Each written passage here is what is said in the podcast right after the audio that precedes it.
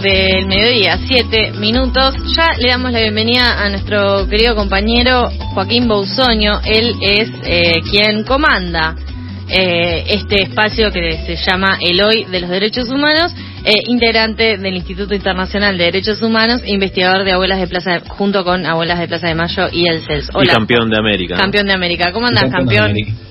¿Todo bien? Bien, muy bien. ¿Ustedes, campeones? Bien, muy bien. La verdad que podemos llegar a dejar como que el campeón sea un buen saludo, ¿no? ¿Qué Sí, hace campeón? es buenísimo. Es increíble. Eh, ¿Qué onda, Juaco? ¿Vas a hablar de campeonatos vos también? Eh, de alguna forma sí, pero no. O sea, eh, en realidad un poco fue un disparador ver tanta gente contenta junta en un espacio al aire libre. Me hizo pensar eh, justamente la falta que nos hace tener buenos espacios eh, al aire libre en esta ciudad, porque justamente, o sea, nos, nos encontramos, no sé cuántos miles de personas habrán sido eh, al mismo tiempo, ¿Vos fuiste? y tenemos... ¿Cómo? ¿Fuiste al obelisco? No, no fui. Bien. No fui, no. Responsabilidad Preservé mi integridad física. Sí, los no vacunades elegimos no ir. Muy bien. Hashtag distancia, Sí. hashtag protocolo. Este y bueno, nada, o sea, justamente este contexto de pandemia ayudó mucho a visibilizar la importancia de tener espacios verdes cerca de nuestros domicilios. Y bueno, la ciudad de Buenos Aires claramente tiene un gran déficit en este sentido. Quiero Eh, decirte que al principio de la pandemia, cuando se podía mover, nos podíamos mover poco, era todo negocios de cercanía y, y, y espacios verdes de tu comuna, por ejemplo, a mí me pasó la maldición de vivir en Balvanera, en Congreso, y que mi espacio verde, ¿saben cuál era? No, La Plaza 11. Congreso. Ah, Plaza Estaba Congreso. llenísima. Eh, Claro, encima claro. era poco espacio verde y encima llenísima de gente siempre. Sí, y una plaza, digamos, de cemento prácticamente. Claro, y después hay otra que está en- por Moreno y, y Pichincha, ahí Sí. en Once también, pero que también es muy chiquita. Tiene un gran canil para quienes tienen, tienen perros, pero es, es chica. Eh, pero bueno, todavía no está enrejada. Pero si tengo que elegir mi, mi espacio verde favorito de esta ciudad, eh, creo que ni siquiera es de la ciudad. El Parque de la Memoria, por ejemplo, es un espacio muy lindo. Ah, es hermoso. Sí, y todo lo muy que lindo, es. pero no sé si es No sé público. si es, es- Y no sé, porque tiene rejas, así que puede ser macrista tranquilamente, pero, Pero se puede entrar. se puede entrar, pero también es un espacio de memoria, con lo cual no sé si será una cuestión más de nación, el museo, o si será de la ciudad. Dudas, pero bueno, es un Sí. espacio verde que me gusta, que también es da al río y está bueno. Eh, yo, yo tengo varios. Uno es eh, la plaza, no, no, no conozco el nombre real, pero yo le digo la plaza de Monroe, que está ahí en Monroe y casi Ah, con Figueroa Alcorta, el- donde sí, está la el- la Universidad Torcuato Tor- de Itela. Torcuato de Itela, sí. Eh, esa está muy buena y es muy grande. eh, eso, esa por un lado. Después la reserva natural es genial, pese a que no voy tan seguido como me gustaría. Yo fui este fin de semana. Mira qué lindo. Sí, en bicicleta, estuvo bueno. Lindo plan. Lindo plan. Sí. Pero sí, son lugares que quedan, bueno, esto nos queda bastante lejos, a vos que sos de Celina te queda recontra Sí, lejos. imagínate. Olvídate. Escuchame. Eh, y después eh, tenés la Plaza San Martín, que está en retiro, que si bien está justamente en el medio Es del quilombo, horrible la Plaza San me parece Martín. un gran oasis verde. Y hay un banquito en particular que a mí me gusta sentarme, que da como de espaldas a la avenida que sería mm, Libertador, Sí. y te queda de frente toda la subida de- del parque, y me parece que está buena. De hecho, eh, justo que hoy estamos en, en modo campeones, en épocas de mundial ahí suelen poner pantalla gigante, la gente se junta, como que me parece que está bueno eso. Juaco, ¿te gusta cómo te, Claro. te dispersamos la columna en dos minutos? Está muy bien. Bueno, pues está bien. El lunes hay que arrancar un poco más tarde. ¿Vos tenés espacio verde favorito en la ciudad de Buenos Aires? Eh, y a mí la reserva me gusta mucho. eh, y después todo lo que es el Rosedal es muy lindo. Pasa que justamente el, el problema es que es difícil alejarse de los autos también. Como que uno busca un espacio verde para justamente distenderse. Y es como difícil dis- distenderse con tanto ruido automotor eh, alrededor. Eh, pero bueno, quería empezar un poquito de la columna con un poco de historia, como hacemos siempre, porque quería contarles que, a pesar de cómo estamos hoy, a principios del siglo pasado, Buenos Aires supo estar a la vanguardia del diseño urbanístico de espacios verdes. Eh, su mayor exponente, que fue en su momento Carlos Tais, que bueno, ahora es recordado con eh, un parque a su nombre, que es el Parque Tais, al lado de la Facultad de Derecho. Ujú. Eh, que Lindo lo- conocerá, es muy lindo también. Eh, y bueno, el, el botánico también lleva su nombre. Bueno, Carlos Tais venía de la escuela francesa y en su momento era el más top de la época, el diseñador eh, urbanístico más importante. Y bueno, más allá de querer replicar ciudades europeas con diseños que a él le gustaban, él tenía claros sus conceptos y en 1890 fue a las selvas del norte de Argentina a buscar vegetación local para poder trabajar con la flora y con los climas nacionales. O sea, no venir a implementar algo de afuera, sino que traer a Buenos Aires plantas como el jacarandá, la tipa, el palo borracho, para llenar eh, a Buenos Aires de flores y diferentes colores. Eh, Qué buen nombre, palo borracho. Un paréntesis. Buen nombre. eh, fue una persona que terminó definiendo el carácter de muchos de los barrios de la ciudad, eh, porque bueno, los diseñó y aún hoy eh, muchos de los árboles que plantó siguen siendo los pulmones de Buenos Aires eh, y lo que les da muchas veces su identidad. Por ejemplo, los parques que están alrededor de Retiro, que también son parques, o sea, espacios verdes muy lindos. El Rosedal, toda la zona que rodea al, monumento de los españoles, el Jardín Botánico, que le da su nombre fueron diseñados en su momento por él y bueno, hoy en día le dan el carácter a Buenos Aires eh, que tiene. En su momento, estos parques estaban diseñados a principios del siglo como eh, espacios de contemplación, o sea, uno iba a disfrutar por lo que tenían que ser lindos desde afuera. Pero bueno, hoy en día esos espacios los ocupamos de forma activa y los usamos como espacios de recreación para hacer ejercicio, eh, para desarrollar, digamos, nuestro ser eh, social, por así decirlo. eh, más ahora en pandemia también, ¿no? Que es los lugares donde te puedes juntar con más gente. Sí. Y bueno, dentro de los espacios públicos, eh, las ciudades cuentan con estos espacios verdes que son recreativos y deportivos. Sin embargo, el crecimiento acelerado de la población, el desarrollo inmobiliario y la necesidad de abrir calles para responder a la demanda creciente del transporte automotor hacen que la gestión de estos parques sea cada vez más difícil, porque además la gente crece, digamos, las ciudades crecen y no se planifican, o sea, crecen para donde sale. Y bueno, tantos espacios verdes, eh, tanto digo, los espacios verdes como los espacios públicos, son los que hacen a la calidad de vida de la gente en las ciudades. O sea, un espacio verde es un espacio útil eh, porque, aunque no haya verde, aunque no haya pasto, digamos, eh, la gente se junta, socializa y bueno, o sea, finalmente es una, una, un área no construida de la ciudad. Eh, bueno, hoy en día la gestión de espacios públicos es uno de los mayores desafíos que tienen las ciudades a la hora de planificar, eh, pero bueno, de la misma manera, la pérdida de espacios verdes suele deberse a políticas urbanísticas que alientan la construcción a costa de estos espacios. Claro, te iba a decir, ¿cómo, cómo no va a ser un desafío los espacios verdes en la ciudad de Buenos Aires si tenés a Horacio Rodríguez Larreta que donde ve un espacio te construye una torre? ¿Qué es esto? ¿Se puede hacer un edificio? ¿Qué es esto? ¿Puedo hacer una torre de 14 pisos? Claro. Ah, no hay nadie, bueno. sí. sí, justamente en la ciudad de Buenos Aires eh, las constructoras eh, y el gobierno priorizaron claramente esos intereses, eh, aprobando la venta de tierras públicas destinadas al mercado inmobiliario y eso hace que eh, a lo largo de los años se hayan perdido montones de espacios verdes y que hoy en día sigan queriendo impulsarse edificios en lugares donde hoy hay pulmones, como puede ser en colegiales o en la isla, en la paternal. Pero bueno, para ampliar un poco en este sentido, vamos a escuchar un audio de Lucía Cámpora, que ella es eh, legisladora de la Ciudad de Buenos Aires por el Frente de Todos y participante de eh, varios proyectos relacionados al ambientalismo en la ciudad la Ciudad de Buenos Aires tiene un déficit de espacios verdes notable. La Organización Mundial de la Salud recomienda entre 15 y 20 y la Ciudad de Buenos Aires está por debajo de 6 metros cuadrados por habitante eh, en una situación que además va decreciendo. En los últimos años, eh, la Ciudad de Buenos Aires ha perdido eh, hectáreas de parque concretamente. Los números a veces parecen indicar lo contrario porque tenemos un gobierno de la ciudad que cuenta hasta los canteros para sumar metros cuadrados de espacio verde, pero lo cierto es que la ciudad ha perdido espacios y de hecho en tierras públicas en las que se podría recuperar o, o apostar por el espacio verde, hemos perdido 450 hectáreas de tierra pública entre los gobiernos de el jefe eh, de gobierno Mauricio Macri y el jefe de gobierno actual Horacio Rodríguez Larreta. De esas 450 hectáreas que perdimos entre ventas y concesiones, 150 fueron ventas, ya tierras que el Estado perdió.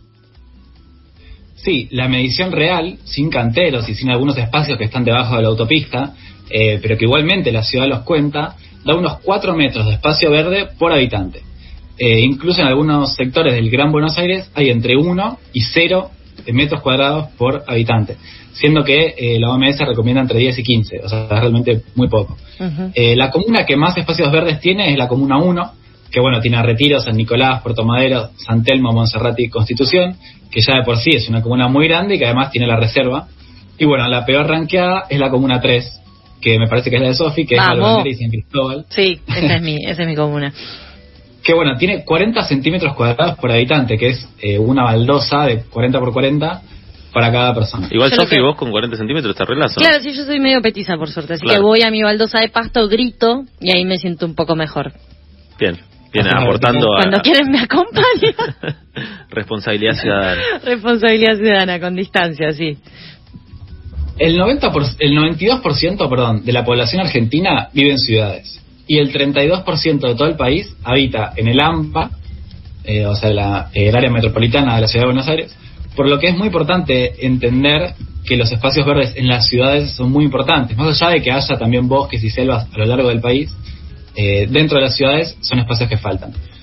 Y el gobierno de la ciudad em, se empapela, empapela toda la ciudad hablando de la ciudad verde, pero cuando se rasca un poquito debajo de ese eslogan, se encuentra que claramente es puro marketing y que las políticas ambientales son sumamente deficitarias. Esto lo hablará y lo ha hablado Mija eh, a lo largo de todas sus columnas.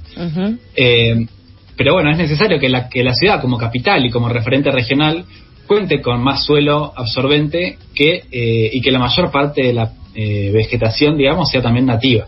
Porque también muchas veces se plantan eh, palmeras o cuestiones que no tienen nada que ver. Eh, y bueno, los espacios verdes deben encontrarse en todo el territorio de acuerdo a su distribución demográfica y deben de ser de acceso libre y gratuito. en Argentina, la ciudad de La Plata, por ejemplo, es un claro ejemplo de lo que es un crecimiento equilibrado entre los metros cuadrados construidos y el espacio verde. Esto responde también a, un paradigma igualitario sobre el cual se construyó la ciudad, que sabemos que fue eh, diseñada desde cero, es decir, que alguien se sentó, eh, trazaron la ciudad sobre un papel y después eso fue y se construyó. Pero bueno, en ese diseño se puso al municipio, por ejemplo, como centro de la ciudad y no al poder provincial. Eso da cuenta de eh, este concepto igualitario y de la vida en la ciudad, digamos, en comunidad y con la idea también de que sea una ciudad eh, caminada, ¿no? Por ejemplo, como Brasilia, que está hecha para ser andada en auto, porque nadie te la camina. Un buen ejemplo de Brasilia que no conozco, me viene bien para cuando vaya. No, está es full cemento. Claro, sí. Sí, no es recomendable. Justamente la pandemia eh, trajo una certeza que es que los espacios al aire libre bajan el riesgo de contagio. Y bueno, en Buenos Aires los espacios verdes públicos no dan abasto para una ciudad de 3 millones de habitantes eh, las pandemias y las medidas de distanciamiento social le dieron a los parques de la ciudad una nueva importancia.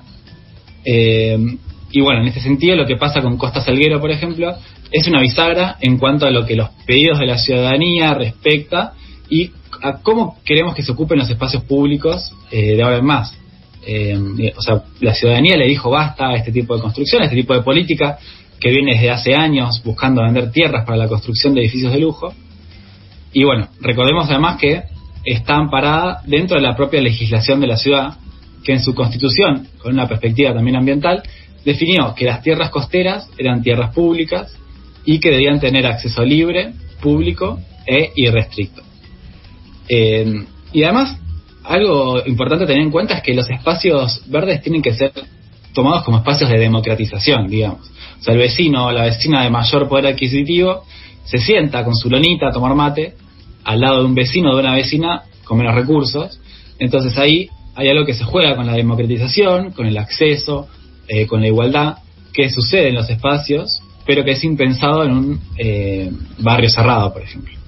Claro, sí, y eh, suma también, bueno, esto de la comunidad vecinal, y a la calidad de vida, como mencionabas eh, en un principio, que también se profundizó en el contexto de pandemia, digo, siempre eh, sumó a la calidad de vida tener un espacio verde cerca, suma incluso eh, nosotros aquí en la ciudad que a veces sufrimos tanto el frío como el calor, también a cierta a, sumar cierta templanza en, la temperatura. No es lo mismo estar en enero rodeado de cemento que estar enfrente de una plaza. Y, todo eso en la pandemia, cuando solo se podía salir a, dar una vuelta a manzana o a la plaza que esté a dos cuadras, si no tenés una plaza a dos cuadras, digo, esa situación, como fue el caso de Sofi, es mucho más compleja. Caso de Sofi. Sí, 40 centímetros cuadrados. la, la comuna con menos espacio verde. Sí, hay otra imagen que es prepandémica que a mí me deprime eh, mucho y me gusta mucho a la vez, que es la de la gente que va con reposeras al río, a Costanera Norte, a ver cómo despegan los aviones. Me encanta. Sin verle el río, viendo los aviones que despegan. Yo verle la panza a un avión es algo que me apasiona, me parece hermoso, pero la idea de reposera sobre el cemento me hace un poco mal también. Es algo muy, una fauna muy propia de la ciudad de Buenos Aires, el porteños que va a ver los aviones que despegan. Además, no hay nada más porteño que darle la espalda al río, ¿no? sí. Y bueno, en este sentido, eh, se viene impulsando una ley desde el Observatorio de Derecho de la Ciudad, eh, junto con diversas organizaciones, que eh, propone, es una ley que se llama Marco de Espacios Verdes Públicos para la Ciudad de Buenos Aires, que busca garantizar que los espacios verdes necesarios para la población sean acorde a su distribución demográfica, buscan también la desmercantilización de los espacios verdes, garantizar la integridad de los parques, de las reservas ecológicas, eh, recuperar las áreas costeras, justamente, y garantizar su uso común también e implementar los espacios verdes públicos de acceso libre y gratuito. Este, para lograrlo proponen algo muy interesante que es eh, la elaboración de un plan de manejo participativo para cada uno de los parques que este, se transfieran, digamos, estos espacios a la competencia de sus respectivas comunas. Digamos, que cada comuna cuente con un área determinada para incrementar las superficies eh, espacios verdes públicos y que no sea la ciudad quien, tome esas decisiones. Y bueno, otra eh, problemática que tenemos acá en la ciudad, que esta ley eh, busca atacar, es la privatización por medio del enrejamiento de varios espacios verdes de la ciudad. Por ejemplo, el Parque Centenario, que está ahí cerquita de la radio, tiene rejas perimetrales a lo largo de todo el, todo el parque desde el 2013, también desde 2018 ahí en la Plaza de Mayo, y bueno, esta modalidad de la reta de cerrar todo y tratar de privatizarlo, acá se pone claramente a la luz.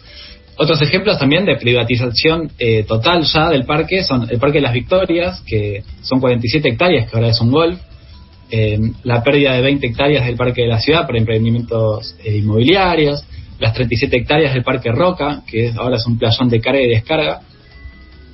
Y bueno, todo esto es una modalidad claramente presente en toda lo que es la ciudad. Pero bueno, ¿por qué es que impulsamos o por qué es la necesidad eh, de estos espacios verdes y qué beneficios trae a la ciudadanía? Justamente como decía Charlie, hay eh, un lado ambiental eh, que quizás es el, más obvio, digamos, el que primero salta a la mente, pero yo veo también otros dos ejes. Por un lado está el, lado personal, digamos, o lo que está relacionado a la salud mental, de, esparcirse y salir, y por un lado también está el, lado político, digamos. Eh, desde el ambiental, como decía Charlie, los espacios, los espacios verdes ralentizan la caída del agua, de la lluvia, funcionando como espacios absorbentes para disminuir los riesgos de inundaciones, eh, filtran el aire urbano, regulan la temperatura, amortiguan ruidos y almacenan carbono para contrarrestar las consecuencias eh, del cambio climático. En la ciudad de Buenos Aires el cambio climático ya está afectando, aumentó un grado en los últimos creo que 10 años, eso se siente mucho. Pero bueno, además son espacios en los que uno va a hacer deporte, a despejarse y a alejarse un poco del caos de la ciudad. Además es una cuestión eh, biológica que está vinculada con los espacios abiertos. Eh, tener vistas largas y poder eh, ver el cielo es algo que a veces entre los edificios se complica pero como humanos necesitamos saber un cielo, ver espacios verdes, ver un poco más de los 30 metros que te permite una calle. Sí, hay una frase de Capanga muy linda que dice, la ciudad no me permite ver el sol. Claro. Para reflexionar. No, pero bueno, es real esto que sí, dice. Sí, no, me da una pena igual que, que tengas que, o sea, que la, lo que vos podés mirar a través de una calle sean 30 metros y que necesites como especie ver el sol, ver espacios verdes. Más chuchis. ¿Quién inventó las ciudades? Ya ahí está mal. ¿Quién inventó vivir todos apilados? Sí. Eso es lo que Uno arriba del otro. sí, y también pensándolo desde una perspectiva de género, eh, sabiendo que hoy las tareas de cuidado, eh, con una distribución tan desigual, eh, recaen fuertemente en las mujeres, como vimos hace dos semanas con la columna de paternidad, sería un alivio claramente a la hora de pensar espacios para el cuidado, tener más plazas, tener más parques, para la recreación de niñas y adolescentes. Y también, por último, los que les decía, este eh, como espacio político, digamos, son lugar, las plazas y los parques públicos, eh, lugares de intercambio, o sea, lugares de diálogo para los miembros de la comunidad, eh, tiene una función cultural eh, tan importante como su función ambiental, eh, que bueno, es el lugar donde se ejercita la, ciudadanía, digamos. Define muchas veces destinos de políticos, como por ejemplo marchas multitudinarias, como lo del sábado, ir todos juntos a juntarnos a un espacio que termina siendo una calle porque no hay una plaza que albergue tanta gente. También bueno, con lo emblemático que es el obelisco. ¿Te imaginas si hubiera una Eh, plaza enorme alrededor del obelisco? Y No. no, ese, esa B y esa A de, Sí, si tuviera el Parque. Centenario frente Claro. a... Sí, ahí. en el medio del lago. Claro, o frente a Casa cosa. Rosada y bueno, van todos para allá. Claro, también. Sí, sí, sería increíble.